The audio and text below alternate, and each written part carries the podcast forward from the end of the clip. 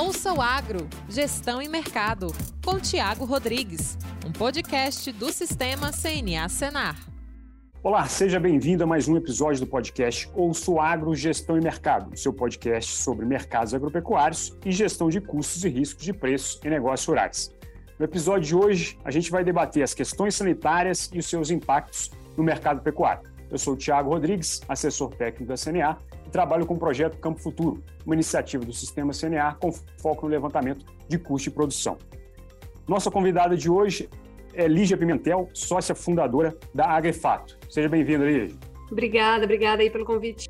Bom, para início de conversa, Lígia, eu queria usar um pouco da sua, da sua expertise aí, justamente para contextualizar a, o nosso público aqui com relação ao que tem acontecido com o mercado hoje, né? principalmente relacionado ao mercado pecuário e essa questão sanitária que está muito em discussão hoje, seja pela, pelas crescente casos aí de, de influenza aviária ao redor do mundo, né? A gente tem aí é, os casos batendo a porta do Brasil, né? Tendo em vista aí Chile, Uruguai Argentina já com casos notificados. Recentemente, também a gente vem com uma outra, na outra vertente, né, num outro concorrente, vamos dizer assim, em termos de carne para o mercado, é, a pecuária bovina passando por um episódio de EB atípica, né, encefalia espongiforme, é um caso atípico acontecido lá no Pará. Então, a mensuração desse, desse impacto para o mercado é algo que tem se discutido bastante, né? A gente está aí é, muito em alta com essa discussão, principalmente do ponto de vista do produtor, que é o público-alvo nosso aqui. É, eu queria ver, a partir desse, desse cenário, Lígia, como é que você tem é, sentido ou, ou, mapeado aí que o mercado tem reagido a esses casos é, atuais de, de, de, influenza e de, de EB? É, ah, são coisas diferentes, né? A influenza, ela tem gerado muito medo apesar de a gente ainda não ter identificado aqui no Brasil, pelo alto risco e pela dificuldade da própria defesa sanitária em contornar esse problema, porque a doença é transmitida até por aves migratórias e aí fica difícil de fato fazer o controle, né? Uma coisa que a gente que sobrepõe a nossa capacidade de controle terrestre, né? Então, tá gerando bastante temor aí no setor. Mas se por um acaso a gente tem uma barreira aí, né? É, as nossas barreiras, a nossa barreira geográfica de distância e talvez de mata nativa, né, que acaba bloqueando uma parte aí das aves migratórias, pode ser que ajude a não chegar nos centros grandes produtores é, brasileiros. Esse é um ponto. Mas o risco é bem grande. Né? Eu quero falar que ninguém está tranquilo em relação a isso. É uma possibilidade, talvez até por isso não tenha chegado até agora. Tá? Uh, mas a gente tem um risco bem grande que está deixando todo mundo muito preocupado. Então a atenção nas granjas tem aumentado, tá certo? Mas caso a gente tenha casos em aves domésticas não integradas, não participativas aí de grandes sistemas produtivos, verticalizados, etc., a gente vai ter problema talvez com alguma parte das exportações, como os países vizinhos estão tendo. E isso seria um problema grande. Se o Brasil não tivesse problema, conseguir segurar, contornar, é, se precaver aí de alguma forma, né? apesar de ser difícil por conta dos animais que são silvestres. É, mas se a gente conseguir ficar alheio aí, isolado a esse problema, vai ser uma grande oportunidade comercial para o Brasil. Então, obviamente, a gente vai ter uma participação aí é, redobrada no mercado mundial. No caso da encefalopatia espongiforme bovina, é, na verdade, vira um, uma grande tempestade num copo d'água, né? Por quê? Nós temos um rebanho de 190 milhões de cabeças aproximadamente, tá? O salto tecnológico da pecuária, principalmente nos últimos 10, 15 anos, foi muito intenso. Né? Houve uma transformação é, muito forte aí. Mas mesmo com essa, essa transformação, ela leva a gente a reduzir a idade média do rebanho, tá? Então a gente vai entregando animais cada vez mais jovens. E esse problema ele está associado à idade mais avançada do animal, são animais mais erados, né? Touros de cria, vacas de cria, vacas de leite, né? É, que a partir de 7, 8, 9 anos começam a apresentar as chances de algum sintoma neurológico degenerativo espontâneo e não por contaminação. Mas mesmo tendo melhorado muito o nível tecnológico e diminuído a idade média ao abate dos animais no Brasil, nós ainda temos muitos animais erados para entregar. Né? O nosso rebanho é muito grande. Esse problema ele vai continuar acontecendo. Por quê? Porque não é um problema sanitário, é um problema inerente do animal. E o, o grande, grande problema comercial é que o temor da vaca louca atípica, da encefalopatia espongiforme bovina atípica, que é gerada de maneira espontânea, não é transmissível, é que ela é imediatamente associada à versão clássica da doença, que é uma zoonose que é transmissível. Por que, que ela é imediatamente associada? Né? Porque, ora, a EB atípica, ela não traz prejuízos sanitários nem econômicos. É, ela não é nem uma zoonose, nem é contagiosa para as outras, transmissível para os outros animais. Se você pegar, por exemplo, a febre aftosa, que não é zoonose, ela é altamente infecciosa. Então, o temor econômico de, uma, de grandes perdas no rebanho, ele está altamente associado né, ao medo que a gente tem dessa doença, ao pavor que a gente tem dessa doença, dessa enfermidade. No caso da vaca louca típica, a clássica, né, está associado aqui ao fato de ela ser uma zoonose. Se a carne desse animal for consumida e ele tiver sido contaminado, haverá óbito, haverá contaminação do ser humano. E aí a gente tem um problema sanitário. Na EBA típica não há nenhum nem outro. Então ela não deveria ter qualquer relevância, certo? Sob o ponto de vista de monitoramento. O que acontece é que os sintomas, a sintomatologia, né, dessa doença, ela é muito, muito similar à versão transmissível, né? E aí por isso a gente precisa sair provando que focinho de porco não é tomado. Então, é, esse é o grande problema dela hoje, é a associação imediata vaca louca clássica, que, por sinal, nós nunca tivemos no Brasil, nunca foi registrado nenhum caso. O Brasil é um país tropical, com alta produção de forragens, né? É, a gente tem um custo relativamente mais baixo, a utilização de ração é menor, proporcionalmente. Nós aprendemos, acho que o mundo aprendeu uma grande lição com os surtos de vaca louca clássica na década de 90, no Reino Unido, por exemplo. Tivemos casos nos Estados Unidos.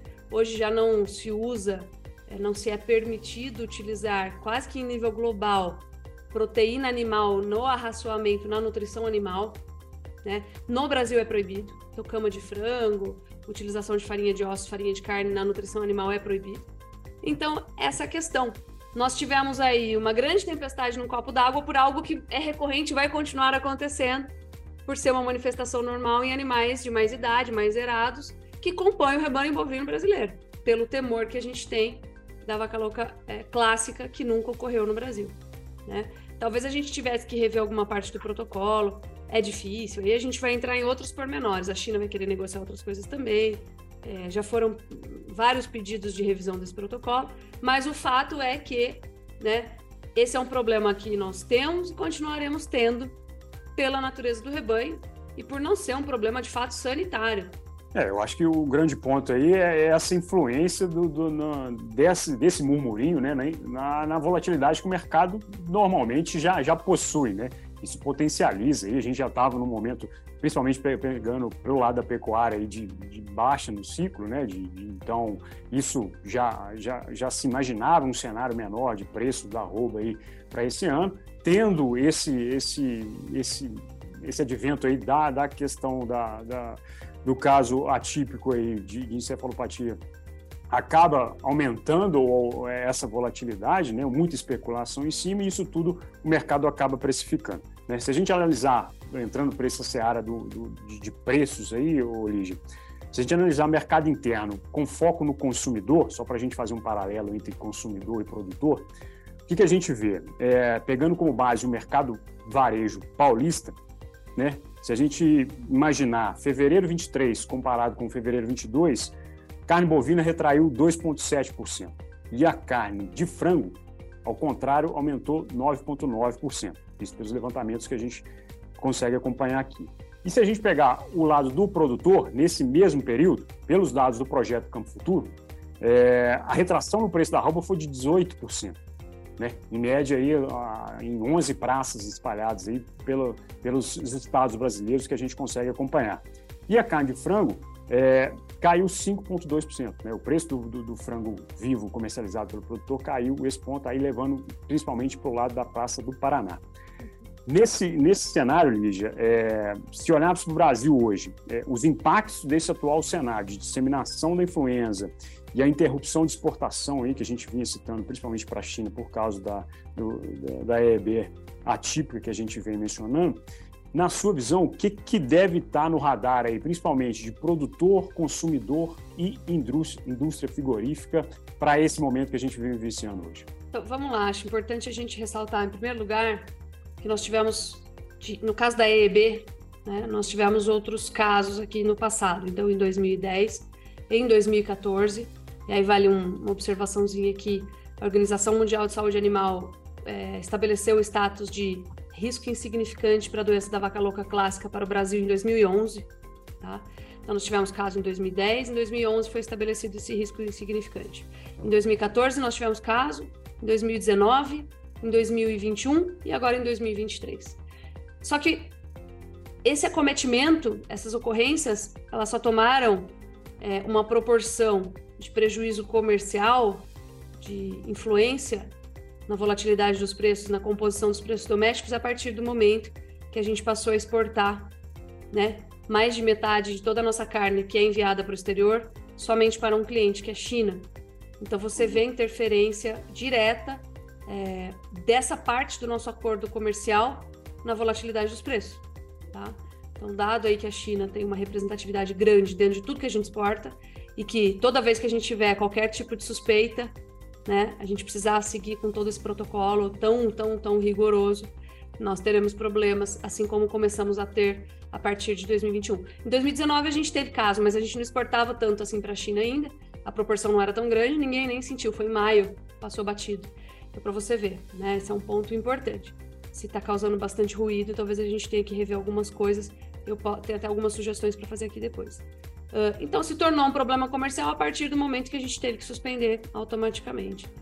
No caso da influenza, eu não diria que ela começou já a causar efeitos aqui internamente, né? A gente tem uma questão de mercado aí importante, o preço da carne bovina caindo, né? O preço da carne suína também, e que acaba contaminando aí o mercado de frango domesticamente. Eu diria que isso começaria a afetar se a gente tivesse casos, né? Uh, no caso da carne bovina, agora pulando de volta, nós já tínhamos uma formação de cenário negativo para os preços desde o ano passado, mais ou menos da metade do ano retrasado para cá, que é a famosa fase de baixa do ciclo pecuário. Então, as cotações elas já estavam pressionadas. Para você ter uma ideia, em 2022 a gente bateu recorde de exportações, inclusive para a China também, né? mas foi recorde absoluto de volume de carne embarcado, e mesmo assim o preço do boi caiu. Por quê? Porque nós temos oferta para entregar. Né? Então, dentro desse contexto, já se previa que a carne viesse a sofrer pressão. É, tanto o boi para o produtor, quanto a carne no atacado acompanhasse, né? E também para o varejo. O varejo caindo em menor escala ou muito pouco perto do boi gordo. Por quê? Porque o varejo, ao longo da alta dos preços do boi em 2020 e 2021, não conseguiu acompanhar a alta na mesma escala, né? E é incômodo para o consumidor escutar isso, porque subiu muito a carne para ele. Tanto que virou manchete aí em praticamente todos os jornais. Olha o preço da carne, né? está influenciando aí, inclusive o IPCA. E, mas é incrível que o boi subiu mais. O varejo ficou sem repassar uma parte dessa alta, porque é mais difícil imprimir essa alta ao consumidor, porque o consumidor, principalmente em um cenário de crise econômica dentro de pandemia, com desemprego e inflação, tá? É, ele substitui muito facilmente a carne bovina ele sai, ó, a carne bovina tá cara, eu estou desempregado, a inflação tá comendo meu salário, se é que eu estou empregado ou não, né? E eu vou transmitir esse consumo para outras proteínas mais baratas, como ovos, frangos, suínos, pescados, né? Outras fontes proteicas. Nesse ínterim a gente exportou mais, então houve um equilíbrio aí que não interferiu negativamente, não fez interferir negativamente no preço do boi gordo, ok, né?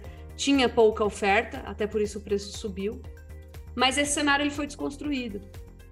Então, hoje a gente tem um cenário de é, abate de fêmeas, porque a gente segurou muitas fêmeas lá atrás, tem uma oferta maior, e isso já fazia o preço cair em 2022.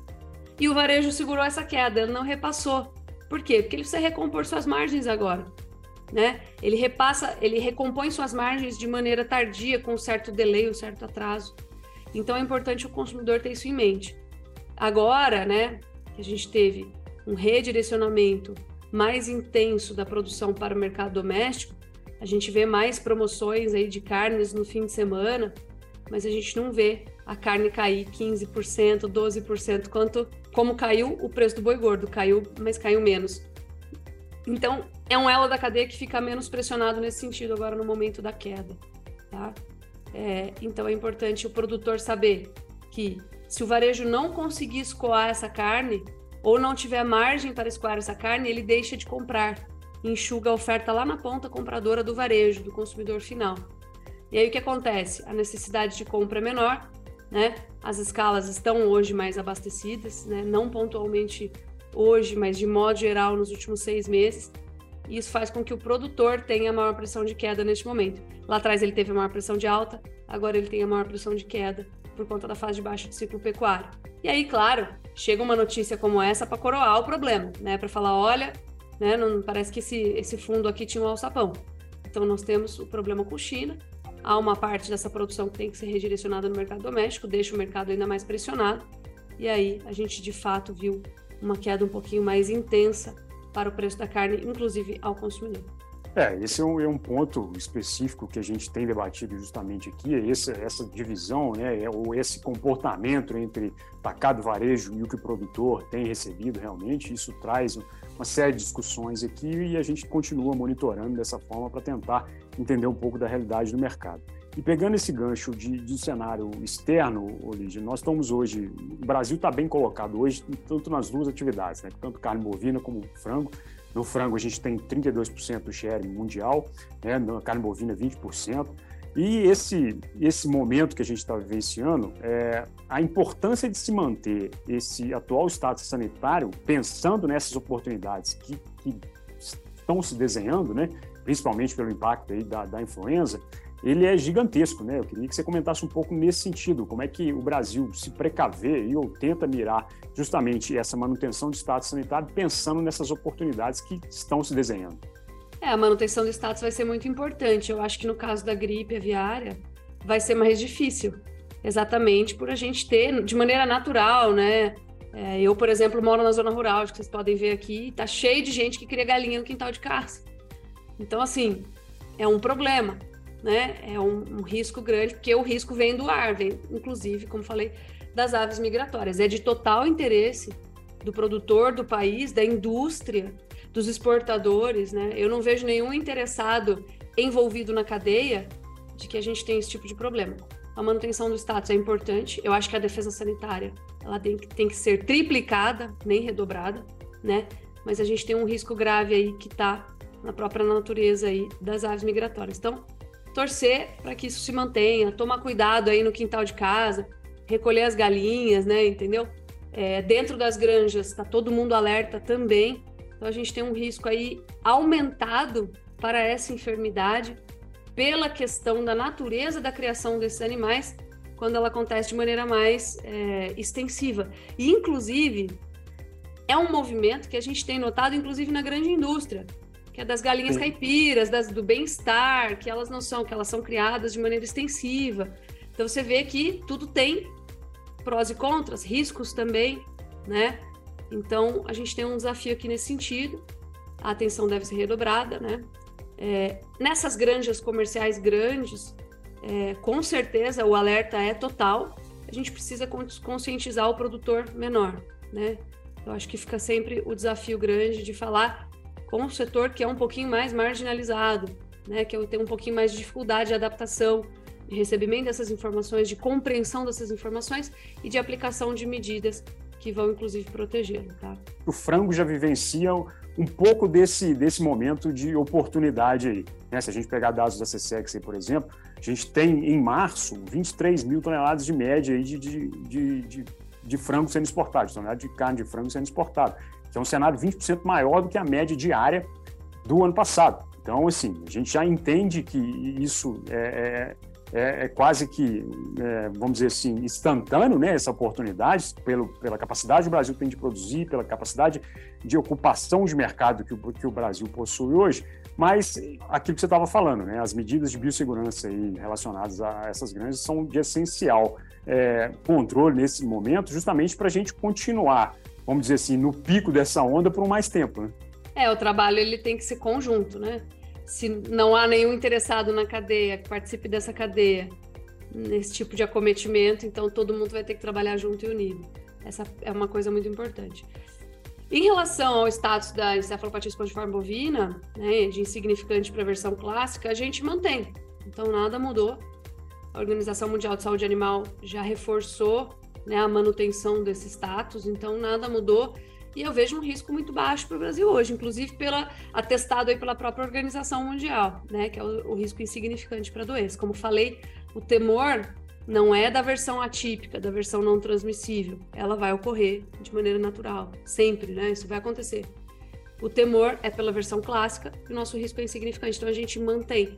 Agora, os choques, enquanto a gente não conseguir modificar é, os detalhes, né, lapidar detalhes do acordo comercial, enquanto nós mantivermos nos mantivermos exportando proporcionalmente muito para a China, que é quem faz essa exigência dentro do acordo, teremos esse problema, com certeza, esse problema de volatilidade e de incerteza sobre os preços, que penaliza muito, principalmente o pequeno e médio produtor, porque eles têm dificuldade de acessar ferramentas de comercialização antecipada, ferramentas de hedge.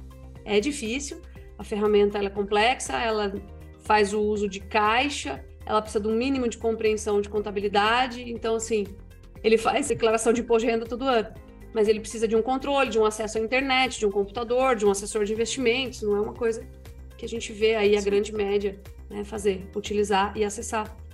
E, e até para os grandes às vezes é difícil. Então, assim, falta liquidez, falta liquidez para ano que vem, né?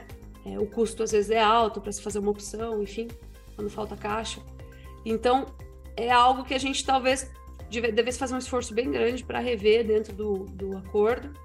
A minha sugestão é que a gente tivesse que suspender, né, de maneira voluntária, caso houvesse alguma alteração no status da Organização Mundial de Saúde Animal. O manifestar da organização é muito rápido. Você vê, a gente recebeu na semana retrasada, né, a, a contraprova do laboratório canadense, que veio como de fato atípica. Já tinha uma prova em Pernambuco, no laboratório de Pernambuco. Emitimos a contraprova junto ao laboratório canadense, em Alberta, de quinta para sexta-feira da semana retrasada. Entre segunda e terça-feira, ou seja, dias, dois dias úteis depois, a OIE já tinha se manifestado, mantendo o status de insignificância para o risco do Brasil para essa doença. Então foi tudo muito rápido. Por que, que a gente tem que suspender se a gente já tem as provas laboratoriais e o respaldo da Organização Mundial de Saúde Animal?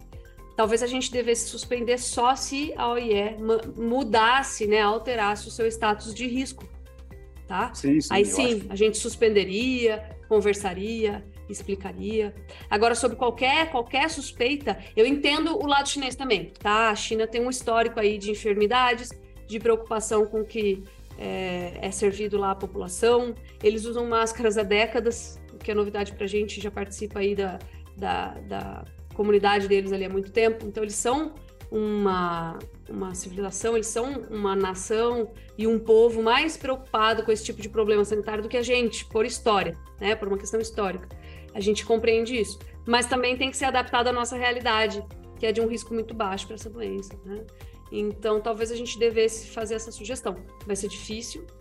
A gente ficou sabendo que já fizemos esse pedido lá para as autoridades chinesas várias vezes. Não houve resposta, não, não houve manifestação. É, claro, o interesse deles não é grande em fazer essa alteração. Até mesmo porque, vamos ser bem realistas, bem realistas, é um, uma ferramenta de barganha. Né?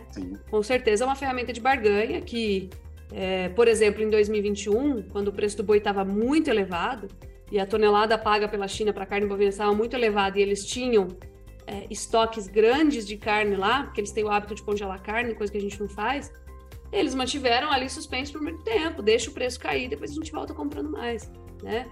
Então é um objeto de barganha como seria de qualquer comprador. Não estou falando que é uma característica do chinês, tá? Então agora está na mão deles e a gente voltou para o limbo, ou seja, está tudo explicado, que focinho de porco na tomada, uma prova laboratorial brasileira, uma contraprova lá fora, a OIE se manifestando, toda a documentação na mão deles, já fizemos reunião e aguardando a liberação que não vem nós estamos dentro dessa situação novamente. Esperamos que seja rápido, mas é, para evitar isso, talvez precisasse um leve ajuste, que agora vai dar bastante, bastante trabalho para fazer. É, esse ajuste que você colocou aí como sugestão é uma pauta recorrente aqui da CNA com relação à interlocução que a gente faz junto a, a, ao Ministério, justamente para tentar contornar situações onde é, a gente vem vivenciando, né?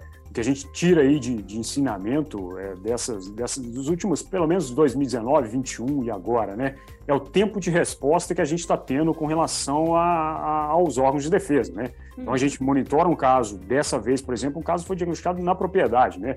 Em 2021 foram, foi dentro da plataforma do frigorífico, né? Então, assim, a gente tem aí um, um processo bem, bem estruturado nesse sentido de mapear e manter o status aí é fundamental justamente por a questão legislatória que a gente já tem, né? Você colocou muito bem lá no início. A gente é impossibilidade de, utilizar para ruminantes aí farinha de sangue, farinha de osso, enfim, é, até alimentos nutricionalmente seriam excelentes para desempenho animal, né? Mas que por é, privilegiar essa questão sanitária a gente acaba não utilizando ela.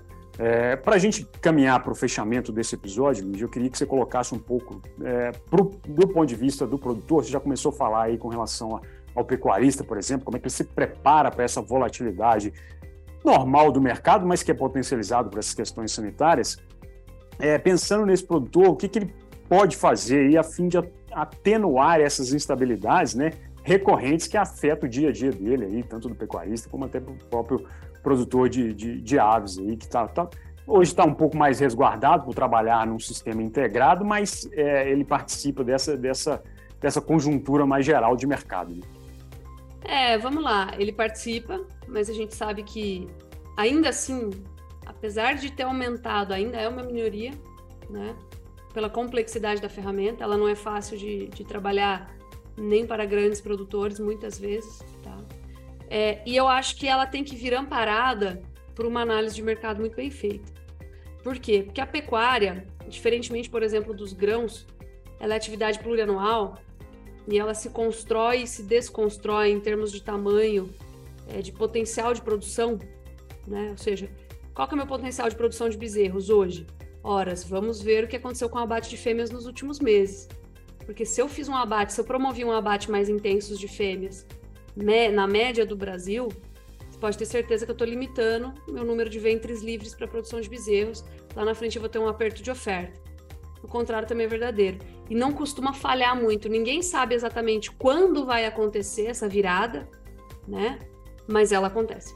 Então, por exemplo, em 2020 e 2021, a gente já tinha visto o abate de fêmeas muito intenso em 2017, em 2018, uma parte de 2019. E aí a gente deve lembrar, né? 2017 foi uma grande crise de preços. Nós tivemos Operação Carne Fraca, Wesley Day. 2018 nós tivemos greve dos caminhoneiros, tudo fazendo o preço do boi cair. Então foram grandes choques que desanimam o produtor e falam para ele assim: olha, a margem está ruim. Vamos nos desfazer dessas fêmeas aqui, porque essa atividade não está muito legal em termos de rentabilidade. E aí depois vem a contrapartida, né? A gente sente falta daquelas fêmeas, porque os bezerros delas não nascem, né? Eles deixaram de existir com, junto com elas, né? E aquela, aquela oferta ela fica diminuída e o preço explode, que aconteceu em 2020 e 2021. Em 2020 e 2021, nós tivemos recorde de, é, é, de retenção de fêmeas. Então, como o mercado subiu muito, todo mundo acha que aquilo, né, é um novo patamar da pecuária, que aquilo vai durar para sempre, e começa a segurar as fêmeas. Então, aprender a negociar na contramão disso é muito importante. Então, em 2022, por exemplo, nós emitimos vários alertas aqui de risco para o mercado. Por quê? Porque tinha mais oferta para se colher. E nesses momentos, não dá para a gente prever o que aconteceria com China, é impossível, mas a gente sabe que qualquer ruidinho no mercado, em um mercado ofertado, ele vai causar, causar um prejuízo e uma reação grande, né?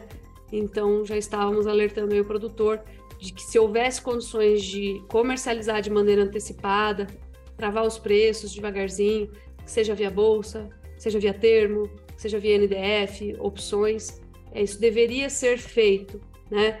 Isso não garante que você vai vender em preços melhores, não é uma garantia, porque o preço do boi amanhã, daqui um mês, daqui dois meses, a gente suspeita que ele vai ser, mas só Deus sabe, essa que é a verdade, né? Mas ele sim te traz uma barreira para que o seu custo esteja protegido. E nesses momentos de fase de baixa, é muito importante proteger os custos, porque eles estão muito, eles estão muito vulneráveis. Nas fases de alta, a gente fica mais preocupado com outras coisas com o custo do boi magro, da reposição, se eu vou comprar um bezerro no pico da fase de alta, por exemplo, nossa, vou comprar um bezerro em 2021, vou vender ele em 2023. Você viu? Grande furada.